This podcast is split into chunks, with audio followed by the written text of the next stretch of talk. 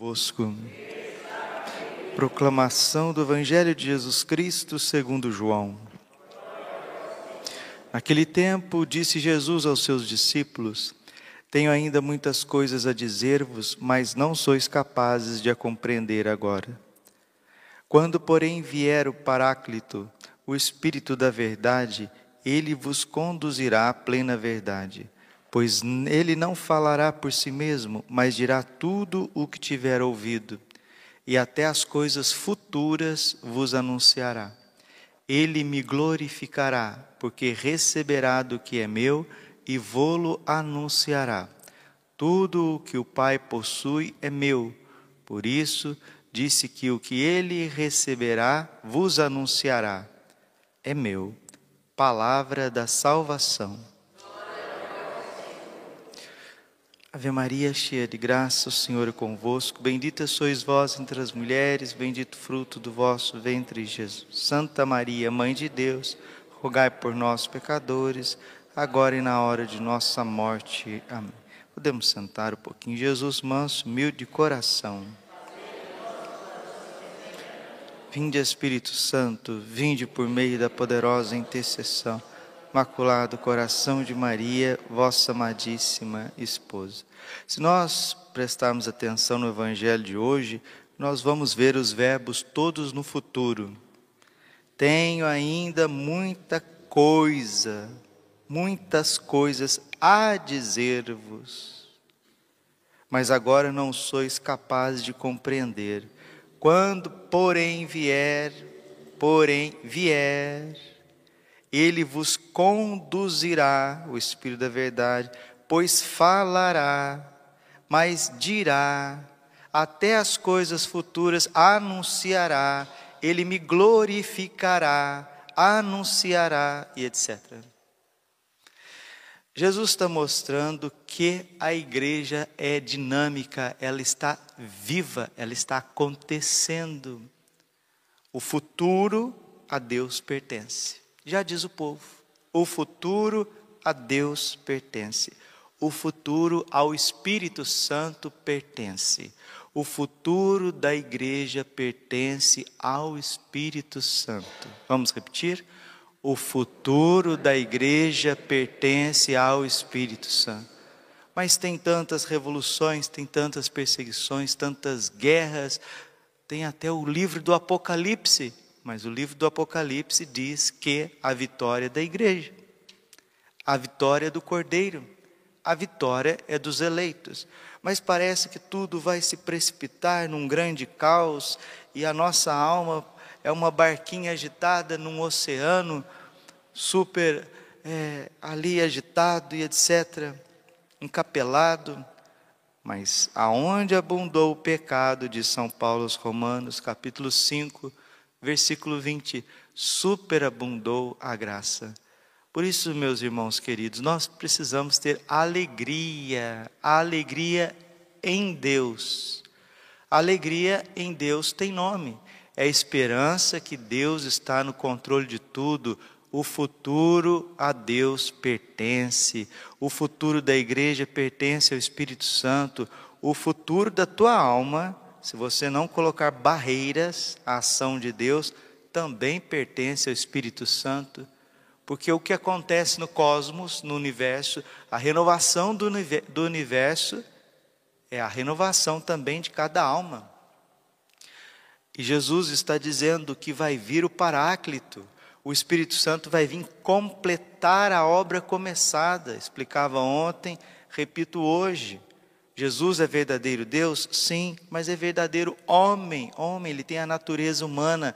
Enquanto ele não tinha padecido a morte de cruz e ressuscitado, ele tinha um corpo não glorificado. Era um corpo imaculado, sim, como o da Virgem Maria, mas era um corpo 100% humano, exceto no pecado. Então Jesus estava ali dentro das condições do clima, do frio, do calor das distâncias. Jesus andava a pé. Tinha dia que ele precisava andar 30 quilômetros a pé, né? Jesus precisava comer, beber, dormir, descansar, ir ao banheiro. E vamos agora, o Espírito Santo, ele não está preso as vicissitudes, as circunstâncias terrenas, o Espírito Santo ele pode encher toda a face da terra, ele pode chegar em todos os corações. Ah, então a segunda pessoa da Santíssima Trindade não pode chegar em todos os corações? Pode sim, porque tanto o Pai, tanto o Filho, tanto o Espírito Santo, eles são onipresentes. Mas a encarnação do Verbo, ela traz um certo limite normal, natural a Jesus Cristo, que agora está glorificado, está à direita do Pai. Por isso que ele está dizendo, né? Ele me glorificará, o Espírito Santo me glorificará. Está falando da ressurreição. Porque receberá do que é meu e vou-lo anunciará. Ou seja, aquilo que o Espírito Santo ensina para a Igreja Católica não é nada diferente do que Jesus ensinou nos Evangelhos. Não é nada diferente do que Jesus ensinou para as pessoas. Ele vai receber do que é meu e vou-lo anunciará. Tudo o que o Pai possui é meu. Por isso disse: o que ele receberá, o Espírito Santo, vos ensinará. São João é muito teológico, ele está falando da Santíssima Trindade, ele está falando de um derramamento novo nesse mundo. Padre, o que, a gente faz para receber o Espírito Santo? Olha, primeira coisa é a gente estar longe do pecado, né? Estar longe do pecado, fazer uma boa confissão e ter uma vida de oração. Tendo uma vida de oração, ter uma vida de caridade, amar, amar os irmãos e deixar o Espírito Santo nos conduzir para a adoração. Chegou a hora em que os verdadeiros adoradores hão de adorar o Pai em espírito e em verdade. A adoração, também nos faz cheios do Espírito Santo. João capítulo 4, versículo 23. Então não importa o que você está, esteja vivendo, se você está desempregado, se perdeu entes queridos, se você está lutando com uma doença, se você foi abandonado, foi, de, foi deixado, foi traído, não é? Porque tem gente que, infelizmente, é traído traído em empresa, traído por amigos, traídos pelos próprios amigos, cônjuges, amigo, traído pelo marido, pela esposa, tem isso, tem isso. Independente do que a pessoa esteja vivendo, independente em que lugar, pode ter certeza, ali está o Espírito Santo, porque Ele é Pai dos pobres, Ele é Pai dos sofredores. E Jesus está dizendo os verbos no futuro, anunciará, glorificará, renovará, para mostrar para nós que a última palavra não é o caos, mas é a ordem. Não é o pecado, mas é a graça. Não é a morte, mas é a vida. Não é o desespero, mas é a esperança. Esta é a missão da igreja, confirmar-nos na fé. E é o Espírito Santo também que nos dá o dom da Santíssima Eucaristia. A minha carne é verdadeiramente uma comida, o meu sangue é verdadeiramente uma bebida. Quem come a minha carne, quem bebe o meu sangue, permanece em mim e eu permaneço nele. E quem que transforma esse pedaço de pão e esse bocado de vinho no corpo e sangue de Jesus? O Espírito Santo. E se o Espírito Santo age diante dos nossos olhos com hora marcada todos os dias, milagre com hora marcada, Todas as santas missas é um milagre com hora marcada. Diga, Padre. Diga, Padre. A Santa Missa é um milagre com hora marcada. É um milagre do Espírito Santo. Se Deus age num pão no vinho, Ele não vai agir também no meu coração? Ele não vai agir também na minha vida? Ele não vai agir na sociedade? Ele não vai agir nesse mundo?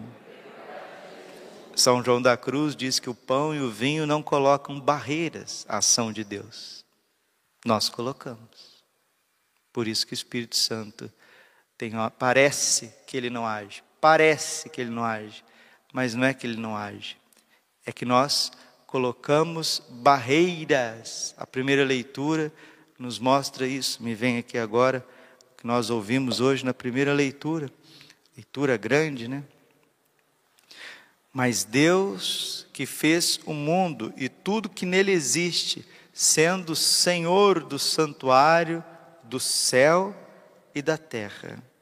Aí Deus não leva o tempo da nossa ignorância em conta, e nós ouvimos dizer, né?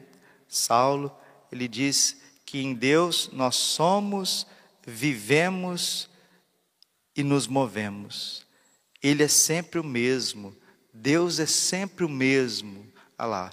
De um só homem, ele fez toda a raça humana para habitar sobre toda a face da terra. Assim fez para que buscassem a Deus para ver se o descobririam, ainda que as apalpadelas, apalpadelas. Ele não está longe de cada um de nós. Está vendo? Atos 17, 27. Ele não está longe de cada um de nós, pois nele vivemos, nos movemos e existimos. Como disseram algum dentre os poetas, somos da raça do próprio Deus. Ele não está distante de nós. A Bíblia está, está dizendo: Deus não está distante de nós. Somos nós que colocamos barreiras. Que Nossa Senhora interceda por nós, para que nós sejamos mais dóceis à ação do Espírito Santo que vem para renovar a face da terra. Glória ao Pai, ao Filho e ao Espírito Santo, como era no princípio, agora e sempre. Coração